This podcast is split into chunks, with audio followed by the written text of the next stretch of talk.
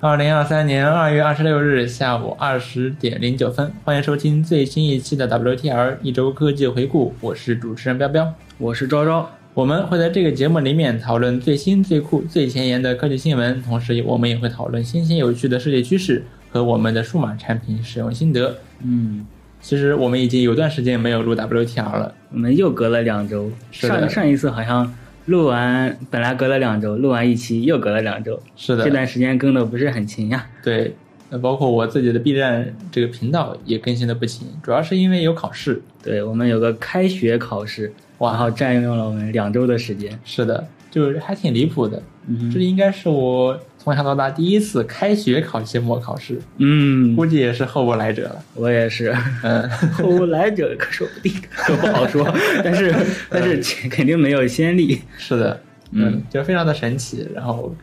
呃，本来嘛，在呃宣布说呃这个期末考试挪到学期初的时候，我还在想，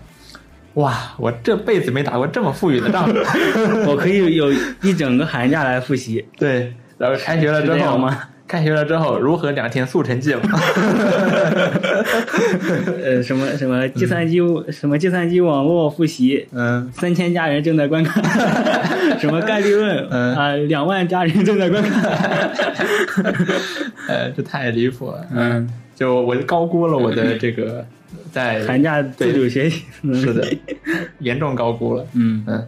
就很神奇。嗯，但我们现在也终于考完了。对，之后应该就可以恢复更新了。是的。然后，哎，说起来，我们现在是大三下了，嗯然后我发现我的课本就贼空，嗯，几乎没有。有东西，是的，就仅有的几节课还全是水 课，什么创新实践啊，嗯然后什么我们创新实践老师开的另一门课，嗯，还有什么大值，还有什么行测，对没了，对哇，全是水 课，是的，太爽了。嗯是啊，当然，这个行测这种课也不好不去，因为总共就这么三四节课，你一节不去，那就是旷了百分之三十三的课了， 是啊，有点不太好啊。嗯但是就会非常的空啊，然后可以做很多自己的事情。嗯，好，那我们来聊一聊过去两周发生的科技大事儿。好，对，首先是关于联想的，又回又到联想了。是的，嗯，这联想说他自己的那个，上周我们聊过了，这个嗯联想用上了两周低上温两周放吸，哦，已经过去两周了。 联想说他们用了那个，不是有人有维修师说他们用那个低温焊锡，嗯，导致这个机器容易在过保后马上就呃死掉，嗯对，就出黑屏出问题对，然后一查是这个低温焊锡的问题，对，然后联想应该是上上周说了，嗯，我们这个没有问题，对已经通过了质量检测。是的啊，这些是什么小，呃，小范围的，嗯，嗯，就很神奇。就是之前大家一直比较关心的事情，就是这个低温焊锡会不会，比如说在 CPU 工作这个压力比较大，嗯，然后温度比较高的时候，它会会不会融化？嗯，然后联想说不会融化，啊绝对不融化嗯，啊。但是呢，呃，它没有，还有一点啊，就是虽然这个低温焊锡可能的确不会融化，嗯，但是呢，它可能会相对于那种高温焊锡会比较脆，嗯然，后如果遭遇震动的话，可能会导致脱焊。哦，嗯这也可能是原因，不一定是这个嗯、呃温度的导致融化的原因，嗯，但这个低温焊锡应该是有问题的。说明它本身的性质就非常不适合在主板上，呃，对，用尤其是你在笔记本电脑这种你需要随身携带，然后嗯呃撞来撞去的东西，嗯嗯，甚至是手机红米 K 三零嗯， Ultra 是的，哦用的是就是低温焊锡，是的，嗯，好，那么接下来我们来聊一聊过去一段时间非常火热的话题 ControlNet。啊，这是这个又到了这个 AI 的 AI 时间，是的，嗯，过去呢我们两周有在聊这个 Chat GPT，每周都有 Chat GPT，对这 周也有，对，这周也有啊，这周也有，但我们这周先聊这个 ControlNet。对，它是 AI 绘画的一个新突破。嗯应哼，该说，最近 Chat GPT 如此火热、嗯啊，这个 AI 绘画仍然能杀出一条血路啊，嗯还是挺厉害的。可见嗯它强，它之强大，是的，这 ControlNet 可以干什么事情呢？嗯就是它，就是我们传统的这个 AI 绘画模型，它其实输出是很不确定的，嗯，就是掷骰子，你完全不知道你这个按下这个生成按钮之后会出来什么样它的会图帮像。你拼出来一张什么样的图，是的，但是呢，ControlNet 就可以做到比如说用一些比如物体边缘的信息，嗯或者说你人体的姿态，嗯去引导这个 Stable Diffusion 模型，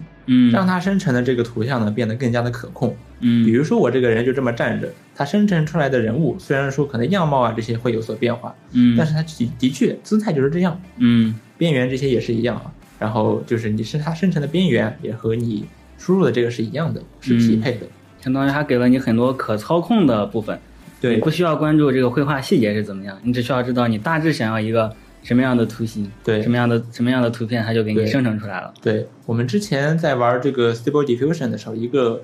呃痛点之一吧，嗯就是它生成太不可控了。对，比如，说，我想给某个人画一个漫画版的头像，嗯他真人拍张他的拍一张他真人的照片，嗯，然后再去给他画一个漫画版的头像，很难啊，就是太不可控了。嗯，对它可能你必须要会生成对几百次，对，然后可能才会有一张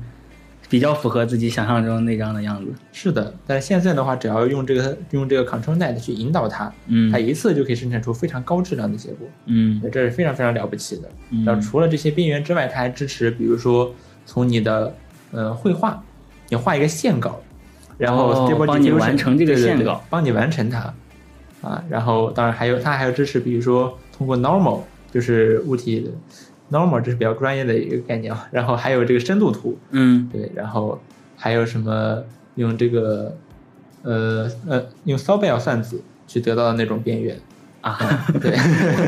越来越来越高端了。对但它还是检测边缘，对，就是它支持很多种，然后可是呃这嗯边种缘嗯引导方式用。边缘来控制好像是最好理解，也是比较容易去实现的一种。是的，然后这两天吧，我也会上传一个 B 站视频，嗯然后我就是把坤坤的视频啊，把赛区 坤跳舞的视频呢，给放进 Control 哇 Net 里面，用边缘去引导它，生成了一个二次元版的。这是热点加流量密码。 我现在就差一个好的标题和封 面了。嗯，然后 Control Net 玩的也是很开心啊。然后，嗯但最近我发现这个呃，除了这 Control Net，我有我有段时间没有玩这个 AI 绘画了。我嗯发现在我没有玩的这段时间里面，AI 绘画进步还是挺快的。就除了 Control Net 之外，还有各种 Fine Tune 的模型，嗯比如说就是各种除了我们常见的这个 Stable Diffusion 1.5，还有这个 NoVia 的这他个们拆官框方的之外放出来的模型， ，NoVia 好像不算是官方。Anyway，除嗯了这两个之外呢， 呃，还有各种 Fine Tune 的模型，比如说有的嗯模型擅擅长画这个吉卜力风格的那种那种动画，嗯，某种风格，对某种风格，特定风格比如说迪士尼风格的，嗯有的擅长画迪士尼风格，有的擅长画那个 Mid Journey 风格的，嗯有的擅长呃画呃不是画是生成那种照片那种呃漂亮小姐姐的照片，嗯有这样的模型，哦呃就很多。然后呃然后这些模型的效果非常非常的好，比这个 Stable Diffusion 1.5的模型效果好不少。嗯，那说明这些嗯这些数据集确实是需要你把它给呃归类过，或者你专门去来清洗这些数据集，是的，它才能这个模型才会变得更好、更强大。是的。然后这些模型的话，它也是就是不需要特别长的一串咒语，嗯，就可以生成很高质量的图像。嗯而，Stable Diffusion 1.5的话，你必须要很长的一段咒语。它的它的数据集比较杂。是的，嗯，然后这就是最近 AI 绘画的一些成果。嗯然后过段时间我也会这两天吧，我会上传一个视频来讲这个事情。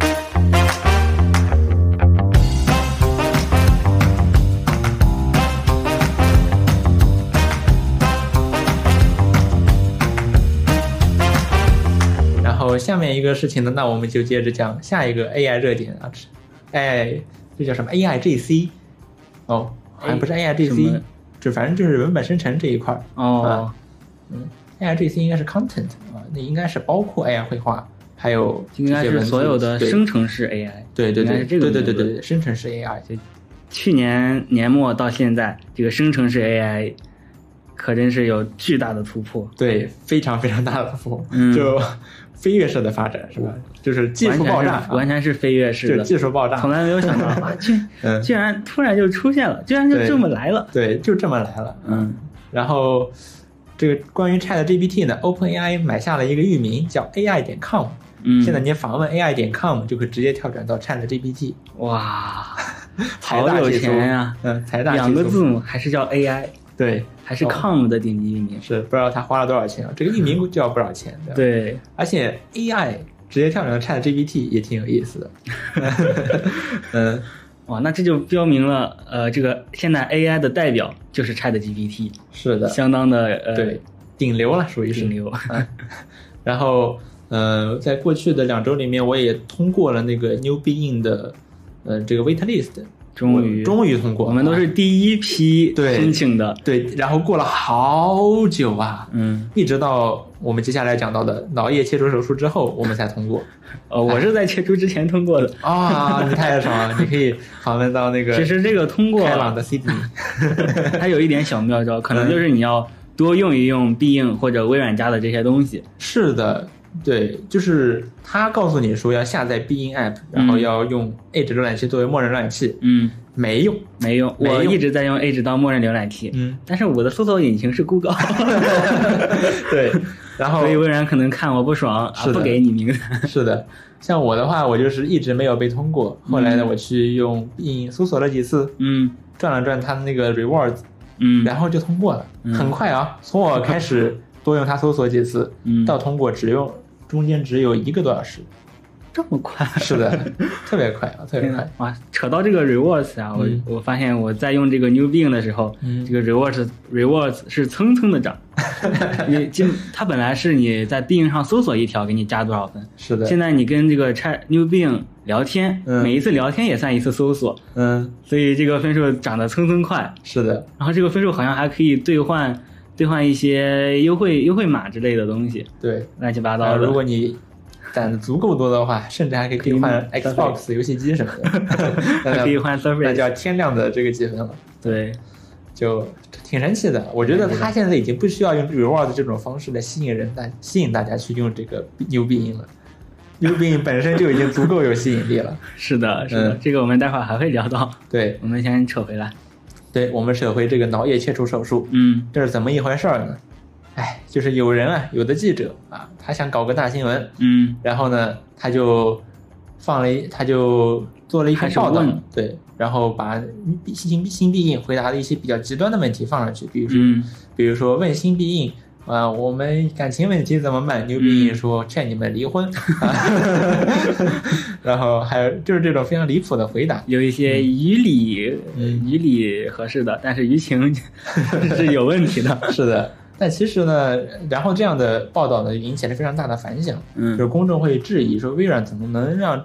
他做出这样的回答？嗯，对，然后微软呢就迫于压力，就把这个新必应做了很大的限制，啊嗯，这个非常非常大的限制。首先，原本你可以无限制的和他对话下去，嗯现在变成了一次最多问六次啊，这最开始是五次，后来变成六次，嗯然后每天最多问他五十，最五十次，现在啊是现在是六60十条次，对。然后呢，他现在微软也把他的感情模块给移除掉了，然嗯后现在新兵变得特别的冷冰冰，然后还动不动就会拒绝回答你的问题，嗯，对，是的，然后就有飞跃，就是有断崖式的这个体验下降 了。像嗯呃，我可以分享一下，在他这个脑叶切除手术之前的体验。嗯它呃，这个 New Bing 和 Chat GPT 非常不同的一点是，嗯它非常的倔，嗯它会认为它它回答的东西都是对的，嗯就更加认为他自己回答的东西是对的，不像 Chat GPT 那样，呃，不对，给你编一个答案。嗯对 然后，如果你质疑他的话，他会说：“哦，那是我错了，嗯 怎么怎么样。” 这是个非常温顺。但是 Chat GPT 不是，但是这个 New Bing，他就非常的倔，把我嘴说贯彻到底。把嘴硬贯彻到底。比 如，比如说他，我我说他哪里不对，嗯然后他就他就他会他会说，呃，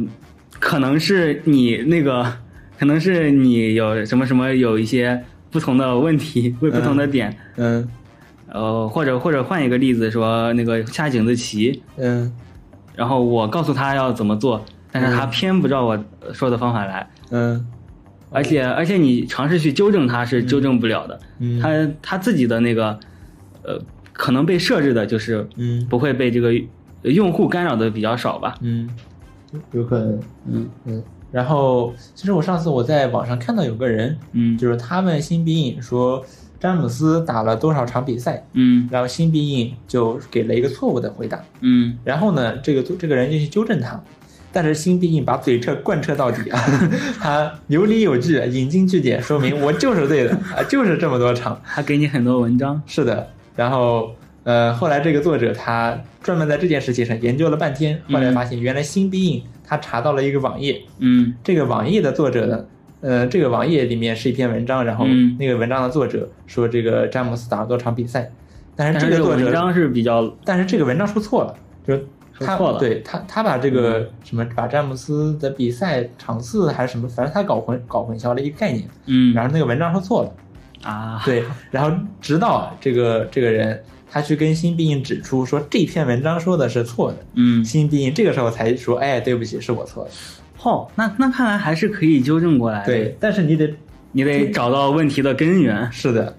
对，就很神奇啊。然后新必应现在也可以在手机上用了，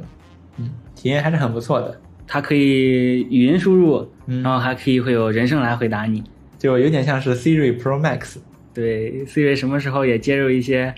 呃、这些 GPT 的能力呀、是，也也没准有可能，因为苹果不是说召开过一次 AI 内部会议什么的，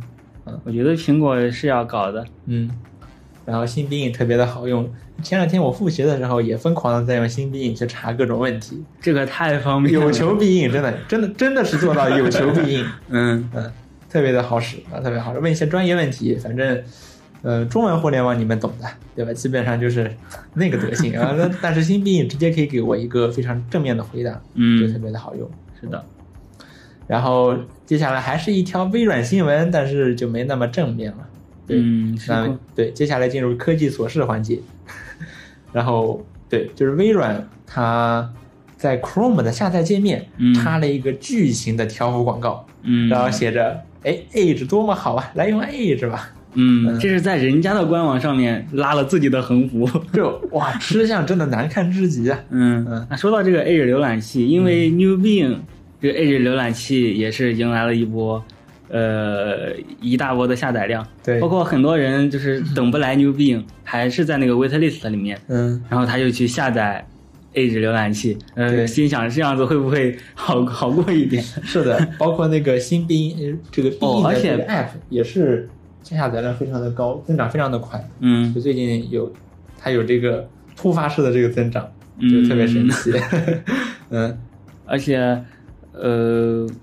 而且这个 New Bing 它本来应该只是只能在 Edge 浏览器上或者 Bing 上来使用，是的，微软做了这么所以一个限制，嗯但是事所以实这么证明着对。所以这么着就又宣传了一波它的 Edge。对，就是你让我用微软，有还有个梗图是吧？嗯，就是以前微软让我用，我是不愿意的。嗯微软说这个能用新必应 哦。嗯，哎，一窝蜂的跑过来。是的，嗯，然后就这么个事儿，嗯，然后吃相难看啊，吃相难看。就哦，对，说刚刚说起来，就嗯说到是这，就是新必应啊，它虽然说要求在用 Edge 上用，但实嗯际上这并没有任何技术上的问题。就是通过纯粹是 UI 这个来 UI 来判断的。，对，只要哪怕比如说我在用 Safari，嗯然后我把 UI 改成 Edge，甚至嗯 macOS Edge，、嗯，然后我就可以用了。嗯，没没有任何技术上的问题，就是是的微软想要推广它的这个 Edge 还有 Bing。是的，我甚至在手机上的 Edge 都可以用，我把手机的 Edge 换成电脑版的 UI，嗯，本来手机上只能在 Bing 里面用对， ，Bing 那个应用里面用，嗯因为它还在内测嘛，手机版。是的，但是，一换到 Edge 浏览器就又可以用了，嗯，就挺挺离谱的，嗯，简单的检测。是。然后下面一个事情是一个悲伤的新闻啊，嗯就是有一个嗯、呃 JavaScript 的标准库叫做 Core JS，嗯，这个标准库呢可以说是现代互联网的基石，嗯就是，嗯、这个作者统计了一下，就他的作者统计了一下，在 Top 一万的站点上呢，嗯有百分之五十二的网站在首页上使用了 Core JS。一半以上啊。对，如果说是统计到子页面，包括子页面的话，嗯，这个使用量更是达到了百分之八十以上。哇每个月它的下载量有二点五亿。哇，然天哪而，然而这么一个基础的、非常非常流行的这个 JavaScript 库，它的作者快吃不上饭了，啊，没人给他钱，嗯，他每个月的收入只有两三千美元，然后有甚至只有两三百，还对，是通到过现在只剩几百美元。对，还是通过少量的捐赠，对，他是靠另外一个开源项 目，那个开源项目说我我十分感谢你，我每个月给你四百美元，嗯，这四百美元都是他每个月收入中很大的一部分。哇，然后这个作者呢，他在他甚至穷到了什么程度呢？嗯就是有一次他开车，反正撞了人，嗯但是呢，就是他开晚上开车，嗯有几个青少年喝醉了，在地上嗯爬，嗯然后他开车的时候没看清楚，把这几个人撞了。嗯然后呢，法院说他赔偿，就是要么你赔偿八千美元，嗯要么呢你锒铛入狱。这个作者真的是凑不出来八千美元，嗯于是就在监狱里面待了十个月。嗯他穷到了这种地步，而且这个东西呢，Core GS 它并不是一个嗯、商十分业简单的事情，哦就是嗯他的对这个专业水准的要求是非常非常高的，因为他做的事情呢是弥补不同的浏览器内核之间对 JavaScript 具体实现方式的差异。嗯这样呢，其他的开发者再去嗯、呃做这个 JavaScript 相关的事情的时候，更好适配了对就不需要针对每一个浏览器单独去考虑，嗯对，是这么一个功能。嗯这事儿并不是一个很简单的事情，嗯然后需要大量长时间的投入。嗯这个作者呢，他从二零一二年开始吧，就开始全职在做这个事情，嗯还是二零一八年，好像二零一八年哦。然后呢，但是呢，就收入非常的少。他原本的收入呢，每个月大概能有一万美元，嗯，但是全职了做这个之后，只有两三千美元。他是抛弃了原有的工作，是的，全职来做这个，但然是后到这最个近做到这么大，对并没有帮自己，对。然后做到最，然后做到最近呢，因为俄乌战争的关系，嗯然后他的收入来源就进一步减少。嗯更糟的是呢，就是他是一个中年人，嗯，就是他有老婆孩子，嗯，就是他穷成这样，他老婆孩子怎么办？对呀，对啊，所以说这个作者就写了，在他的 Git 这个 Core JS 的 GitHub 的 README 里面，嗯就写了一篇长长的公开信，嗯，然后里面描述了他目前的状况。嗯对，然后好在啊，这个他发出这个事情之后呢，还是有人来关注的。嗯，这啊就是引这应该是引起了，终于引起了大家的关注，对他之前是曾经，比如说试着在，嗯、你在安装 Core JS 的时候，他会嗯弹一个消息说你要不要捐助一下我，然后他还有他还在里面呃插过一些求职信息，但居然会有那么多人去骂这个他这种行为，嗯就是去骂说你怎么能插广告呢？嗯对，但这个呃但这个东西放到今天来想，真是感觉真是一件很诡异的事情，是的，很离奇的事情。对，这么厉这么这么有能力的一个人，嗯，他愿意为这个开源社区，为整个互联网吧，可以说去、嗯去奉献，但是嗯，没人去但是报没有人来反哺他，对，呃，而且他他里面放求职信息，别人骂，别人看到的话不应该是想到，诶，为什么一个作者要在这里面放求职信息？是啊，对，而这点也且很匪夷所思。然后，那有没有可能说把这个项目交给，比如说开源社区去维护呢？嗯哼，这个作者说，呃，他这个项目反正他的 GitHub 上开源，嗯随时可以有人，你愿意的话，随时可以去 pull request。嗯但是呢，他说他至今为止没有见到过，嗯、比较重要的这个 pull request，嗯就，是真的能对这个 Core JS 的功能有比较大的变化的 pull request，从来没有见到过。嗯所以开源社区有没有能力维护这么一个项目是打个问号的。嗯，那个他也是他在孤军奋战。是的，然后他，然后呢，最后他说，呃，他愿意给这个开源最后一次机会，嗯就是他要要不要是不行的话呢，他就只好，比如说去抛逐渐抛弃这个项目，然后嗯这个项目逐渐就呃失去失去这个维护，嗯，然后因为这个项目呢，它是要跟着最新的这个网 Web 的这个前沿去走的，嗯，它要是不维护的话实呢，时更新。对它它必须走在这个最前沿。嗯如果不去维护的话呢，那是那这使用它的这些网站，那肯定就失去了这种支持，对吧？嗯会出现很多问题，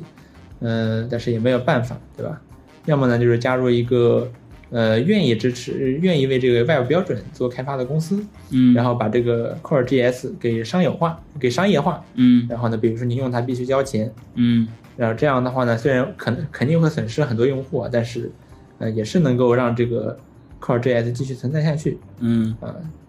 但是呢，他愿意给开源社区最后一次机会，嗯说能不能大家给我点捐点钱？啊，对，然后反好正惨呐。对特别特别惨，反正我是给他捐了三十块钱人民币啊，嗯，不算多，但是我还给他留了一条言，说我感谢你啊，但 是我不知道他看不看得到就是了。嗯啊嗯，然后还是有人给的比较多的，就是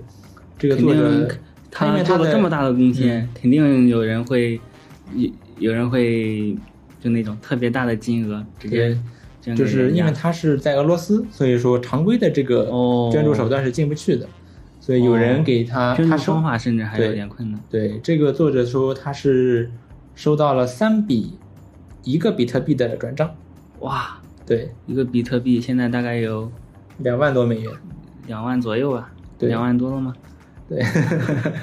比特币跌的挺惨的，但是对，有人给他嗯转了三个比特币，嗯哇，都是好人呐。对，但是现在的大家，但是现在大家这么关注啊，但是嗯这个热度就是怎么如样果这个热度建立一个嗯、呃持续性、可持续的方案，嗯，就是我们对我们发现了这么一个，我们发现了一个这么啊这么案例，嗯一个开源作者甚至混到了没饭吃，对然，后而且他这个竟然是那种数一数二的开源项目，是的，这种作者都都混成这样了，对，那这个开源社区，这个这个这个说法到底成不成立呢？是的。这就引起人们这个思考了。是的，就是这么一个事儿啊。然后是，我不知道他现在，我如果我觉得吧，这个作者最好还是找个班儿上，就是 就别在这上耗了。嗯但是但是又但是你转念一想，啊我、我在做一个项目，嗯这全地球上百分之八十二，如果不说八十二，一半的人都在用我这个东西，嗯那我居然还吃不上饭，嗯，这件事情就本很身打击人。，对，本身就很离谱。或者说，他可以搞一个，比如说，嗯、商有个分分公级的那分级的那种 license，就是如果比如说对你公司年收入或者个人年收入在一百万美元以下，嗯你就可以免费用。嗯但是如果你在年收入在一百万美元以上，嗯你，就给我一点钱。对，这个我觉得是合理的。是的，嗯。然后对，下面一个事儿是，Facebook 居然学习 Twitter 推出了一个蓝色对号。 哇这个这个蓝为什么说是推出了蓝色对号呢？因为它的这个嗯十二、它这个东西十二美元一个月，真就没别的了，就是只有一个蓝色对号是的，啊向马斯克学习。对啊啊，Twitter 的不就也是只有一个，Facebook 蓝它色对号本？身有这种认证吗？没有啊，我我不是很清楚。嗯，Facebook 其实不太好注册。对，但是看来元宇宙不太好做，就是很显然大家现在已经不关注元宇宙 了， 大家现在在关注 Chat GPT 啊。对， 什么什么 NFT 啊，这这些都这些是炒的，完全炒概念。但嗯现在 Chat GPT 人家是真正做出来了，这是真有用啊，对，这人家是真有用啊！嗯那元宇宙你这有什么意义现呢？在回头看元宇宙真就是， 纯纯的炒概炒概念，嗯啊当然我从最开始我就觉得它是纯纯的炒概念，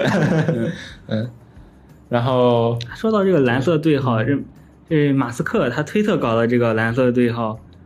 呃，他的很多这些推特新功能都变成了付费用户专享了。是的，而且不是不只是付费用户专享，你还得是个美国的账、美区的账号，嗯然后不止不只是美区账号，你还得专门去申请提交这个、它那个，比如说长推文，它这个功能的申请，嗯你才然后过一段时间你才能真正的写这个长推文。就挺离谱的。嗯 感觉老马现在做的事情就 都好好 新啊，就我没有想到运营一个有这么多 种这么多坏的不好的方式，去运营一个社交平台，嗯嗯，天哪，跟微博学习的属于是啊，微博也没有这么多离谱的那规 那规确定实嗯吧，那确 实，马斯克是在这所谓的创新，嗯，是。哦，这个创新有点像是那种，前两天我看到一个事儿，就是有个嗯人他出了一篇公众号，然后说我牛逼，为什么牛逼呢？因为我发明了这个摇一摇看摇一摇跳过广告开屏广告，然后哦哦我发明了这个滑动跳过开屏广告，我还发明了在你视我也我在也你在线看视频的时候点暂停啊，中间出现大幅的广告，这都是也我看到发明的。了啊。 而且我昨天还真正体验到了嗯，昨呃前天在开会的时候在看那个爱奇艺视频， 嗯，然后一暂停，视频画面被缩小到右下角，对中间是一大片广告，嗯，哇，太牛逼了，太新了，这个太新了，嗯，这有一真该这有死异曲同工之妙，真该死。嗯，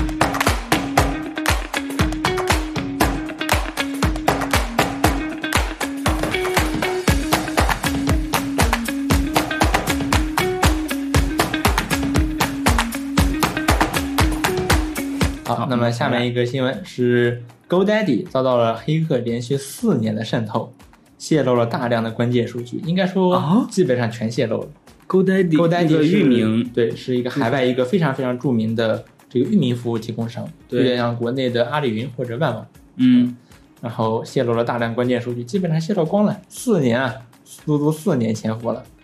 这是一个专业的黑客团伙，确实，嗯，然后可能会比如说，比如我不是暂时还不知道这个团伙的目的是什么，嗯嗯，可能会可以，因为它是域名服务提供商，也许可以，比如说让你的域名去重定向到某一些这个网站，那嗯比如说定向到重定向到某这个赌博网站，嗯可能会有这种情况，但是目前还不知道他们的目的是什么。嗯然后下面一个事情是，呃，国产版的 Chat GPT Moss 上线了，它这个名字取得挺巧的，蹭了《嗯上流浪地线球二》的热度。确实上线又下线了， 对，因为大家太热情了，嗯然后把直接把他的服务器给举报，呃这这个挤挤爆爆了了，对，挤爆了。嗯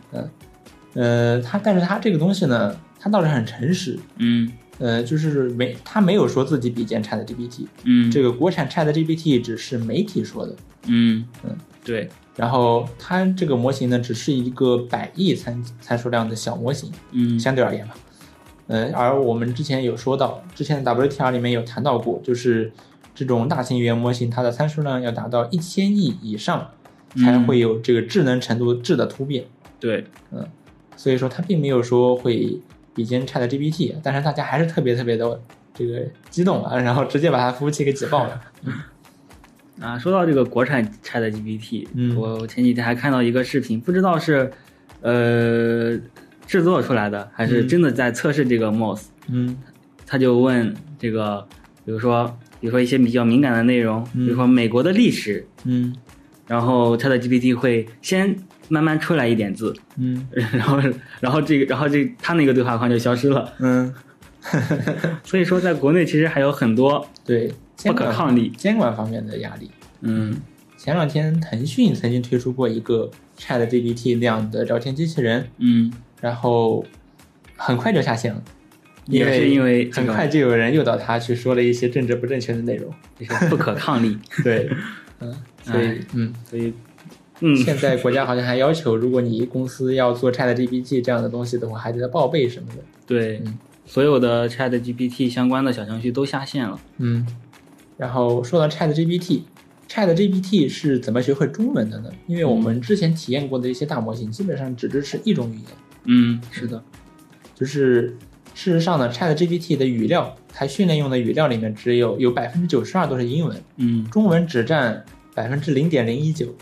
零点零一九，极少的一部分。嗯，但是呢，呃，它出来的效果还是很不错的。是的，中文问答它回答也是非常的流畅，甚至还能翻译。嗯呃，它是怎么学会中文的呢？就是有可能啊，就是当这个模型它聪明到了一定程度之后，它就能对各种语言融会贯通。对，这也这这上一期我们其实也谈到过这个话题。是的，假如说我们再给他一点我们人类解解译不了的语言嗯的这些语料，嗯说不定他也能够给我们解释，给我们教会 我们。听说过红岸的自译解系 统，哇，嗯好感觉、嗯 说不定呢。嗯，说不定。下面一个事情是 Chrome 计划把密码管理器给独立出来，嗯变成 PWA 应用，嗯，挺神奇的一个事儿啊。蛮好的嗯。对，蛮好的。希望苹果能跟进，嗯就是把 iCloud 的钥匙串也给独立出来。嗯因为现在我去用 iCloud 的钥匙串的时候，我还得打开设置或者 Safari，嗯，然后再去进到一个哦子页面去、去复制密码等等。嗯如果这是能做成一个单独的 app 是很好的，或者说我可以打开钥匙串访问这个 app，但是钥匙串访问这个 app 呢，只呃，它能被有动嗯调动。它里面又有大量大量的无关内容，比如各种各样的什么系统信任更正书乱七八糟的，哦里面内容特别杂，嗯所以要是它能做一个单独的 app 出来是挺不错的。嗯然后下面一个事情，Mozilla 研究报告锐评 Google Play，哦，这是怎么个回事儿？儿呢？就是在 Google Play 里面下载 App 的时候，其实这和 App Store 一样，嗯就它会说这个有个隐私报告，嗯然后会说这个开发者会调用你的哪些隐私信息，嗯它的隐私政策是如何、嗯等等。啊，Mozilla 它研究报告指出啊，就是这些这种隐私报告呢，大部分都是瞎说，就嗯，是 下我手。们承诺，嗯我们承诺这些东西，我们不会泄露你的这些呃隐私，嗯我们会加密你的隐私之类的。嗯，但是他是瞎说的，摩雷拉还甚去至调查了，，对，他去调查了，嗯甚至有一些谷歌自己的 app，嗯它这个实际情况也和它这个隐私报告里面指出的并不相符，嗯，就特别特别的离谱啊嗨，特别特别的离谱。嗯，然后摩迪拉还给出了一些这个指导意见，嗯，就是说希望谷歌能够去提供一个严格的审查机制，嗯，然后如果说开发者违反了这个隐私报告里面提到的承诺，嗯必须要给他一些惩罚来杀鸡儆猴，嗯然后希望他能够严格审查应用程序的披露详情等等吧。哦，就他也给嗯出因了为一些因建为议，这个 Play 商店，它肯定也是承诺了自嗯己上架的这些应用都是有很好的呃这么审查过，对可以这么说。是的，嗯、其实我不知道，呃，希望 Mozilla 也调查一下，比如 App Store 会不会也这样？ 嗯，不过 App Store 上架本来就非常严格，是的，对，Google Play 相对而言的确会宽松很多。嗯然后下面一个事情是摩托罗拉推出了 Define Satellite Link，一嗯个、一个这是一什么？是一个小部件，就是一个小工具啊，就是嗯看起来长得好像车钥匙，对，对，长得有点像车钥匙。嗯它这个东西呢，可以实现双向的卫星通讯。嗯，就我们知道 iPhone 十四不是有那个卫星 SOS 紧急呼叫功能，对，这个东西也能实现那样的功能。哦，你当你在荒郊野岭，周围没有手机信号啊，更没有 WiFi 了，嗯你想求救怎么办呢？你只要按一下上面的一个 SOS 按钮，嗯然后它就会给你发向发射这个卫星信息，嗯包括你当前的位置啊，然后去发射卫星信息去求救嗯，这么一个功能。然后它用的是 MTK 联发科的芯片，嗯，这个东西这个说明这是还是一个挺成熟的供应链技术啊。摩托摩托罗拉推出，很神对，奇感觉，挺神奇的。然后如它这个东西呢，还可以通过蓝牙连接到手机，嗯在手机上就还可以编辑这个发送信息的内容，哦，所以它只是个发，它只是个发射器，它它还可以接收，哦还它可以支接持收双向微信通信，它可以接收。我们 i iPhone 十四是可以嗯接收的，但是华为的那个捅破天的技术呢是只能发送的，嗯然后是这么个事儿啊。然后这个东西呢、还可以让我们一窥啊，就是这事儿到底成本多少？因为 iPhone 十四它说是免费两年，对，到目前为止也没有推出一个收费计划。嗯嗯，这个东西呢，它的定价，这个设备啊，单价是九十九美元，嗯，然后如果是一年订阅加这个设备是一百四十九美元，哦然后每个月最多可以发送或者接收三十条信息，嗯还是挺充裕的，说明这个一年订阅大约是五十美元左右，一年对是然后成本的话也在一百美元之内。嗯，当然这是一个单独的设备，啊它肯定成本会比比如做到手机里面要高一些，嗯这么一个东西，我觉得还挺有意思的。它支持双向通讯，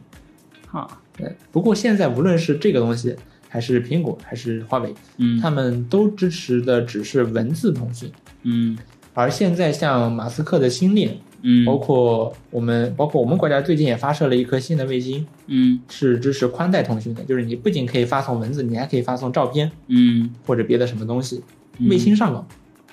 嗯之前有消息，也就是大家在猜说 iPhone 十四会不会搭载这个宽带上网，嗯宽带卫星上网，但结果没有，还是只能发信息。嗯说到这个，我们国家的这个卫星呢，是我们国家最近发发射了一颗卫星，然后这颗卫星的通信容量达到了呃超过了一百 Gbps。呃，相比之下呢，马斯克的星链单颗卫星的容量呢只有二十 Gbps，啊、哦还是很我们国家这次发射的这个还是挺先进的。嗯啊，虽然说对，它现在哪里能用到呢？嗯，这个东西我它应该还没有商业化，对呀就不像星链，你在支持的地区，比如美国，你买一个它的那个呃天线，这个天线好像是一千美元吧，嗯不算特别贵啊，嗯然后就可以卫星上网，嗯并且速度速度能达到一百兆以上，嗯非常非常的快啊。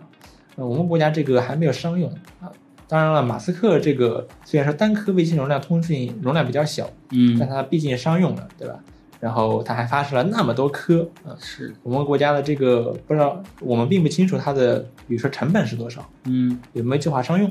这些都是不清楚的。嗯，而且我估计我们国家应该不会再满地球发吧？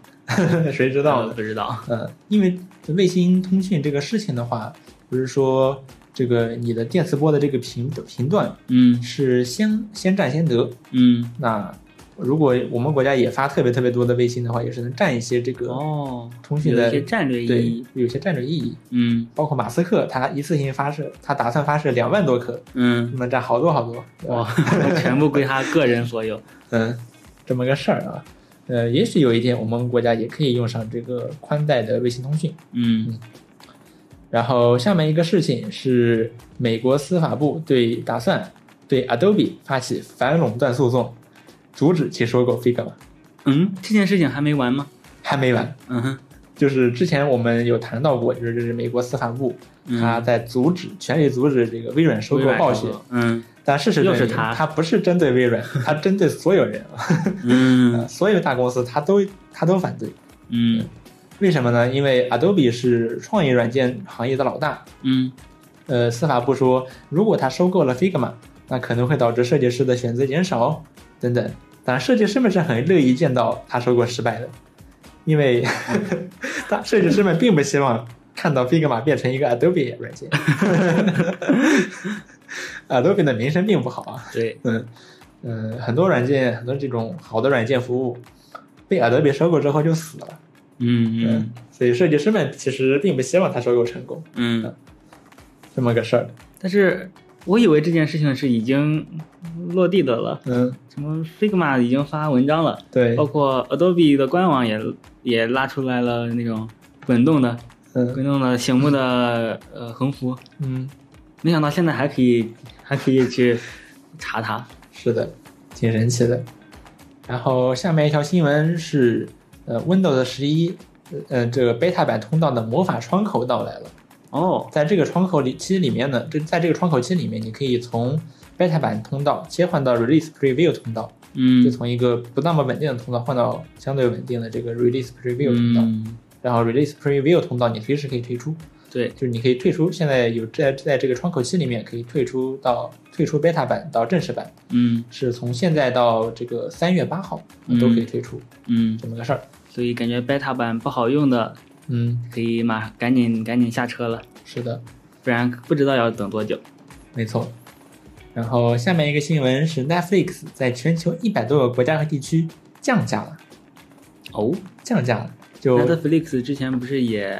对呃它什么收益它不太好？是，然后还推出了广告版的订阅，对，但没想到它现在降价了。嗯呃，可能是因为它如果维持原先的价格的话呢，可能再加上它现在在大力打击这个密码共享，对，那可能很多用户就离开 Netflix 了。嗯所以说他可能打算通过降价来挽回这些用户。呃嗯降价之后，这个力度还是比较大的，嗯，普遍在最高可以达到百分之六十。哦，对，哇，在巴基斯坦现在订阅一个月的 Netflix 只需要十二元人民币，这么而且还是便宜非广告版。顶顶级的，是的，这么便宜啊？特别便宜啊，特别便宜。不过 Netflix 有一个问题，就是它的很多内容是地区限定的，对，就比如说，所以它可能对还和你当地的一些呃真正真正能看到的内容有关。对，包括在我们在中国的话，也和我们用的代理的地区有关。嗯和我们没关系了。 是。然后下面一个事情是 YouTube 正在测试将 1080p 六十帧或者一百二十帧更改为会员专项。嗯你所热爱的就是你的生活。嗯这就是哔哩哔哩干的事。嗯。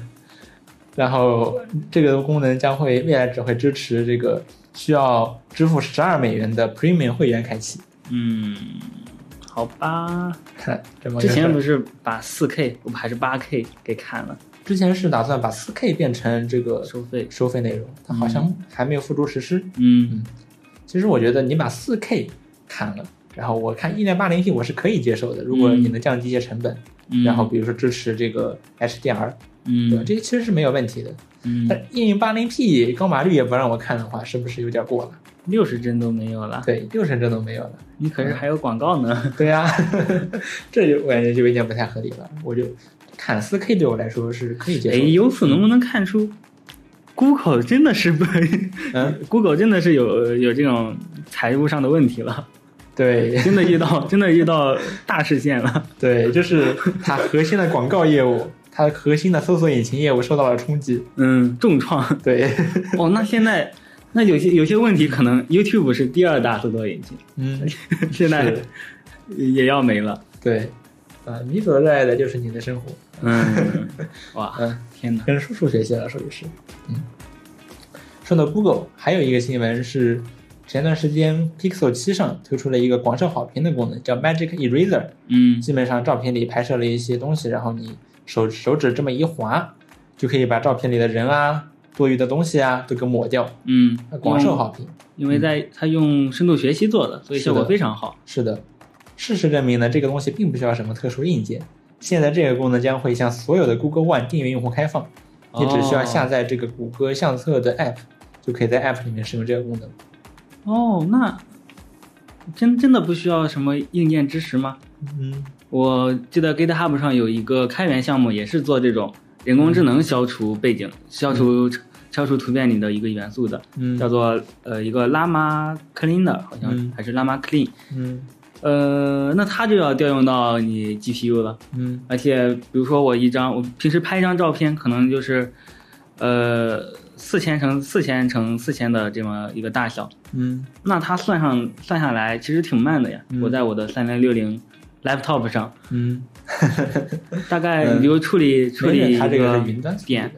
你可可能要等上至少要等上五秒钟嗯左右吧。如果你涂抹的面积更大，可能等得更久。嗯所以我哦猜它可能是，呃，在云端上处理的。嗯，有可能，很有可能。如果你或者你真的能接入手机的 NPU 来算，也不是不行，那你因为要高适配的通东西不就多了？但事实真也没准是可以的。嗯嗯，在过去一段时间，高通在安卓机上，高通展示了在安卓机上用 Stable Diffusion 生成图像的技术，八针二专享，八帧二专享吧， 一张图只需要十五秒，不算太慢。嗯对，嗯，事实证明这事儿是可以干的。嗯，但我估计谷歌不不是这么干的。嗯，估计还是上传到云端靠谱是的哦一点。，是的。然后下面一个新闻是苹果吃下了台积电 N 3工艺的全部产能。哇 N 3工艺就是三纳米工艺，嗯，全部产能百分之百。哇哦，像什么呃联发科，还有英特尔，还有高通都都在排不排上队队了对，都在排队啊！注意，英特尔打算用三纳米、嗯台积电三纳米工艺制造他们的下一代 CPU。 嗯嗯，产能打架了。是，然后但是 N 3工艺呢，它的良品率在二二年底的时候达到了百分之八十，嗯可以量产了。嗯但是它的价格相比 N 5工艺或者说五纳米工艺要贵百分之二十，嗯一，块晶圆的销售价格超过了两万美元。哇哦，啊，相当的昂贵啊，是的相当的昂贵。但显然苹果不在乎这些成本，对，它占据了百分之百的产能，在全力去生产 A 十三，还有 M 三芯片啊，A 十七、对 A 十七和 M 对三芯片。嗯嗯，M 三终于要有 M 芯片，终于再来能再迎来大突破了。是啊。下面一条新闻，微软和任天堂达成了十年合约，嗯，这是怎么回事呢？呃，微软在二月二十一号宣布要和任天堂达成合作，嗯要把这些要把自己的游戏，呃，分到任天堂的平台上，送嗯，到任天堂的平台上。但他送的是《使命召唤》，这个《使命召唤》已经在 Xbox 和 PS 平台登陆了，是现在哎 You get a- you get 什么？You get Call of Duty, you get Call of Duty. Sony no Call of Duty. 嗯， 嗯嗯这个这个合作我觉得还是挺有意思啊，就是微软单方面向任天堂来输送游戏。嗯，那任天堂，哎呀，我以为合作任天堂把自己的游戏拿过来，不可能的。任天堂这个护城河实在是太强大了。是的，太强大了。嗯，好游戏，真的好游戏。当然，但是嗯《使命召唤》嗯现在任任天堂最新的机器 NS，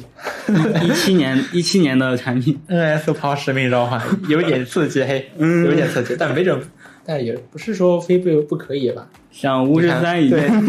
你只要把巫师三把画面淹到像巫师淹到三那不样，能再淹， 对，还是 而且还而且还跑不到，还而且还跑不满。对啊、也是可以的，但是没准呢，嗯、没准就是没准任天堂要出新硬件呢。对，没准呢，它二零一七年发布的吧，对，然后到现在已经六年了。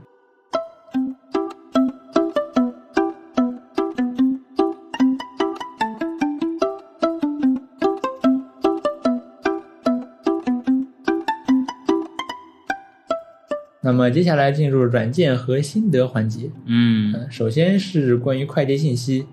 就是呃，这周我这这段时间我看到了一个新闻，就是我们国家超过两亿个快递信息被泄露了，对，就是基哦不是两亿，而是十几亿，反正基本上每一个人，凡是你用过快递的，嗯、只要你在用对呃淘宝淘宝、京东这种对网购平台，对全泄露你的了，信息全泄露了，嗯而且我还尝试去查了自己的，嗯，真的有。真的有不过不过还好，我这些什么快递呀、嗯外卖呀、啊什么东西，我全都全部都不用自己的真实名字，我都是哎编一个名字来做的。太有道理了，但我用的就是真名，有点后悔。嗯，它泄露的快递信息主要包括你的家庭住址，然后你的名字啊，至少你在快递那边填的名字，填的名字，然后还有哎你你的的手手机机号号码码，啊，主要是这三样。嗯，嗯然后事实上还有人，就是我看到了一个很有意思的事情，就是有嗯很多安全界人士，呃，他们用比如说张淘宝、李京东这样的哦名字去做标记，就是标记这个东西是标给记的这哪个个平平台对，这样如果泄露的话，就知道是哪个平台泄露的，对，所以我有们点这有点道理。 所以我们这次就知道说这个东西是淘宝泄露的，哦， 不过有人说这就是菜鸟的数据库，哦，这是些。对，然后所以说我现在我觉得很有道理，嗯所以说我现在也把我各在各个平台上的名字嗯，都改成了，比如说，呃我觉得自己的姓也不要用了。对， 你可以， 我记得我高中的时候就已经开始编假的名字了，因为、嗯因为我们高中会去查我们学校外面的快递点，你不可以嗯 网购，所以我在高中的时候嗯就编了一个名，编了很多名字，我会用什么嗯忽必烈挺木真， 我会用阿基米德，有 点离谱我会用各种这种嗯 这种名字来，有点离谱。嗯然后这种，所以说这个诈骗信息可能会增多，对，最近对可能大家要提防一下，但说实话有人能够完整的说出来你的一些信息，对也不要相信，是，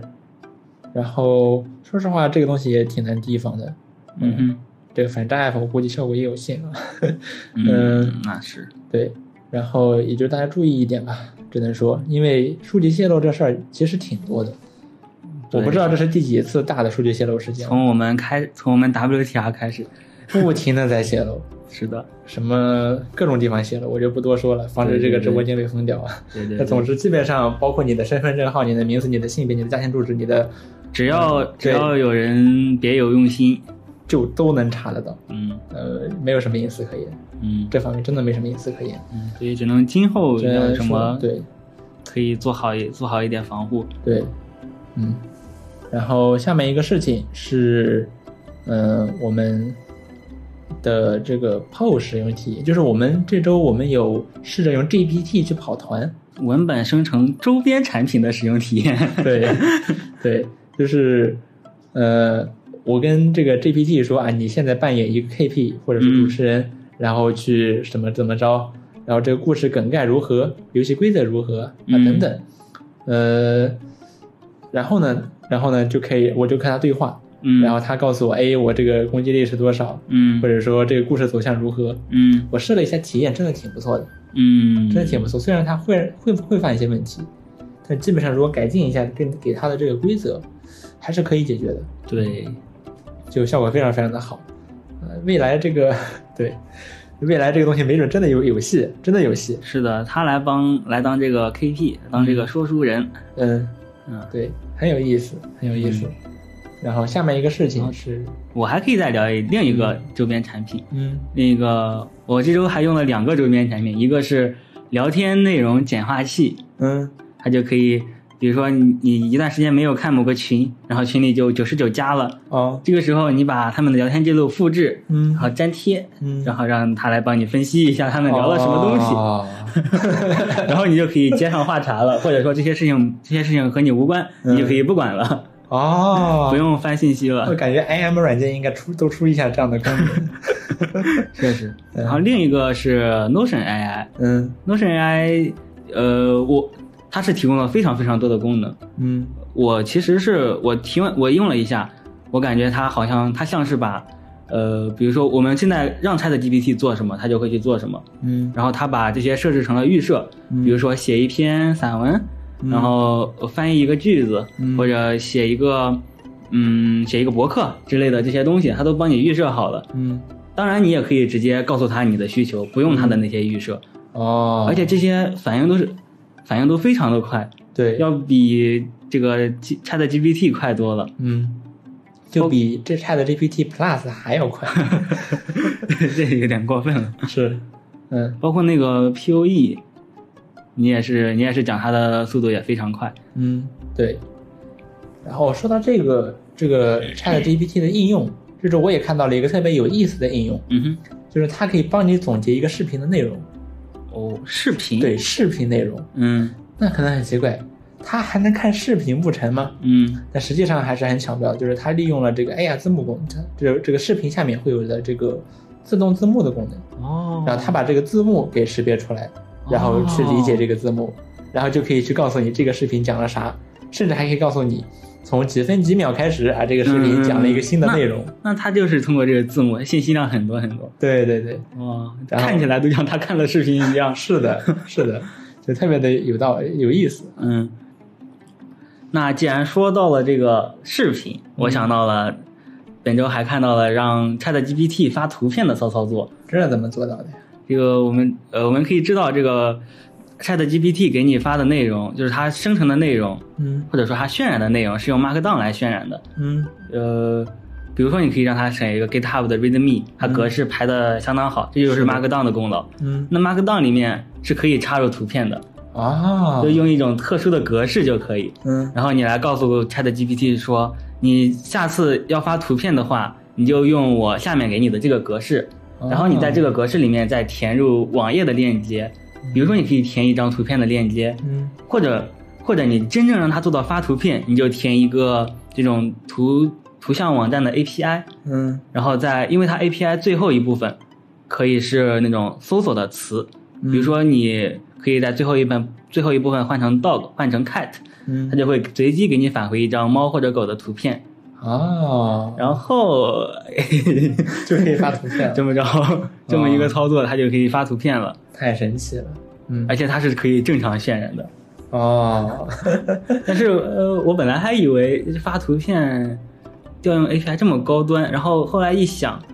这还不如我自己去搜一张，没去 错，嗯去那些平台上搜一张的速度呢。对，因为 GPT 它毕竟不懂图片，嗯，对吧？它其实也不能给你什么好的建议。对，但是。但是这么着来看，它确实可以调用 API，嗯它可以通过链接来调用 API。我还看到有人，也就是用 Google Google 表格的 API 嗯来完、来实现在它上面填写内容。嗯，其实 它相当于还是在你本地的这个浏览器上，嗯呃，是用了一下这个呃 API，嗯，所以相当于还是你在用，嗯不是 Chat GPT 在用。感觉还是在想办法让 Chat GPT 联网， 哦，对对对，就挺神奇的。就是嗯之前不是也有那种，比如我来扮演一个终端，嗯然后你在我这儿执行，嗯然后 GPT 来执行，有点是那种，嗯，就是也算我感觉也是某种 GPT 越狱的方式。对对对，这挺神奇的。嗯，然后那么下面一个话题，下面一个是 Edge 侧边栏的使用体验。嗯嗯，Edge 侧边栏又要说回这个 New Bing 了。嗯，是的，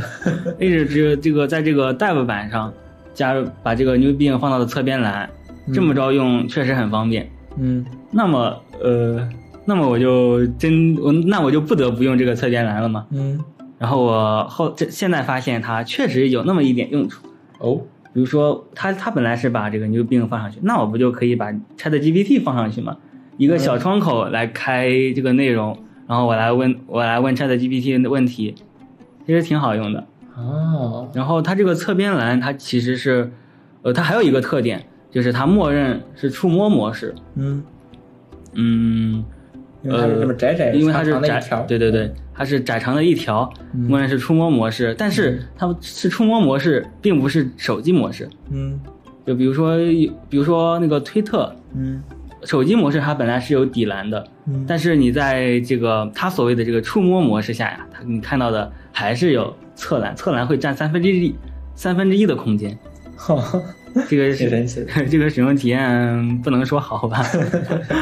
呃，但是但是很多很多网站是有那种自适应排版的，嗯那种体使用起来就体验就非常好，或者说是某些呃不可以没有给桌面端适配的那些网页，嗯那你放到侧栏随时打开，然后还是一个手机类似手机的界面，体验还是相当不错的。啊，除了这些，还有一个，你可以把一些即时通信软件放进去。所以，呃，那这个本来这个侧栏，呃，我们之前也是吐槽过非常非常多，嗯那现在使用没办法使用了，呃，没办法使用，所以就就不呃没办法不用，嗯 那那那那就用呗。嗯它本来说它会占用一部分屏幕空间，但实际上你使用之我使用之后，我是可能是自己接受了吧。嗯 我现在一直在开着侧边栏，哦偶尔调一些工具性的网站，或者、嗯呃偶尔开一些这些辅助性的工具，还是挺好的。嗯啊，有弹幕上有这个有网友在问说，这个 ChatGPT 侧边栏可以读取另一侧的网页吗？不可以，但是你可以复制 粘贴，这个这个复制粘贴的效率就高很多了。嗯啊，这个确实侧边栏，嗯，其实 Edge 不是也在说他在做那个分屏功能？嗯我觉得同时展现两个网页呃也是也是非常能能提升效率的一种方法。确实确实。其实这两天我在用嗯那个 Arc 浏览器的时候，发现这个嗯、呃这种侧边栏嗯就是或者说 Arc 有一个功能叫做网页内分屏，嗯就是一个标签页，你可以左边是这个标签页，嗯，右边是另一个标签 页。哦，Edge 要超了。嗯，好，那么下面一个事情是桌面的桌面版 QQ 传说文件夹的小细节。嗯，这是我们本周发现的一个非常有意思的事情，嗯就是 QQ，呃，你可以在你可以跟一个聊天聊天对象，就是端到端的这种传输上，嗯你是可以发送文件夹的，嗯但是在群里你是不可以发送这个文件夹。嗯然后你在端到端发送文件夹的时候，你在不同平台发出去的这个文件夹，它的样式竟然是不一样的。这就是挺神奇的，我以为就一个统一样式。那就就是一个文件夹，那我嗯传过去就好了。对啊，呃，其实震惊的不只是这一点。你说嗯样式不一样，那我 Mac 的文件夹可能构成嗯和 Windows 上不一样。嗯那那 QQ 检测到了，那它想分想分开就分开吧，嗯呃，那没什么。但是 Windows 十和 Windows 十一的文件夹样式居然也会分开了，对也被分开了，对，这就这就挺神奇的。可能对是它直接把整个文件夹的元数据全部发过去了嘛？不知道。就是地面是 Win 十，它发发给你的时候，在你看来，这个文件夹就是 Win 十的样式；嗯对嗯对面是 Win 十一，你看起来就是 Win 十一的样式；对对面是 Mac，那个文件夹就是蓝色的。嗯，但是对但是蓝色它又不是对， Mac 文件夹的呃真正 Mac 文件夹的那种样式， 是的，这件事情就挺神奇的。就挺神奇，没想到 QQ 还有这种小细节。我嗯那这么就看来，我觉得它不算是小细节吧，因为它 Win 十一的那个文件夹居然是倒 着的。哦，嗯我为什么为什么说它 Win 为什么说它可能是直接用系统的这些图标了？因为、嗯因为这个 Windows 的这个文件夹，嗯，它是可以预览到里面的内容的。哦，然后里面的预览内容你大概看一下也是一样的。 嗯，哦，有点有点神奇，嗯真的有点神奇，嗯。然后下面我们来聊一聊人工时代、人工智能时代的新型搬砖。嗯，最最近几天呃考完试，考完试嗯我就被叫去来搞这个赛博搬砖或者人工时代的新型搬砖，这怎么搬法呢？就是标数据集， 哦，像 ChatGPT 这样的嗯大模型，嗯，背后也是有一大批的呃这种工人嗯好像在说标是 Chat- 非洲的，他雇佣了一些非洲的劳工。对，然然后后给他们对时薪好像两美金，对，然后好像共青团还是哪个还发了一个视频来嘲讽。anyway，时薪两美哦，我可以讲讲我这个时，我算一下我这个时薪呀、嗯嗯，大概会有个二三十块钱的样子吧。嗯其实也不算少嘛。如果你你把你把一个人的工资平均下来的话，时薪，呃，时薪二三十，你换上了工资，每天工作八小时，嗯呃，三十块钱，三八二十四，二十四再乘以三千，大概是六七千块钱，五六五六七千块钱，嗯，其实还算可以吧。对，但是这个这件事情真的就是跟搬砖差 不多呀，非常非常的累。嗯你是在机械劳作，比如说我是在标那个图形的数据，嗯我需要把这个图形给框选出来，嗯然后，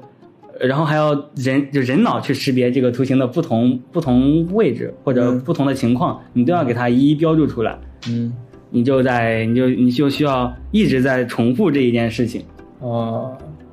特别累，感觉真的特别累。我第一嗯天标完，我真的是感觉，嗯，脑袋都空了一 样。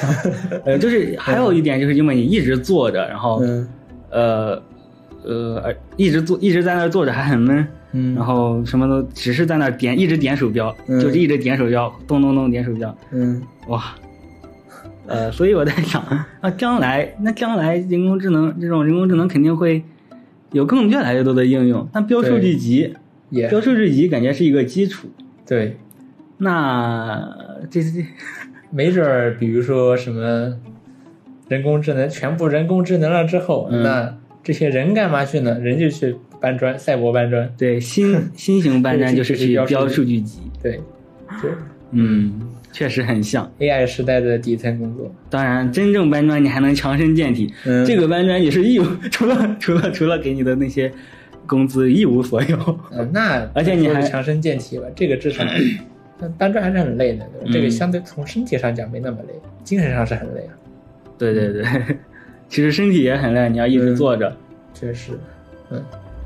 好，那么以上就是本周 WTR 的全部内容了。嗯，我是彪彪，我是昭昭，我们下周再见，拜拜。拜拜。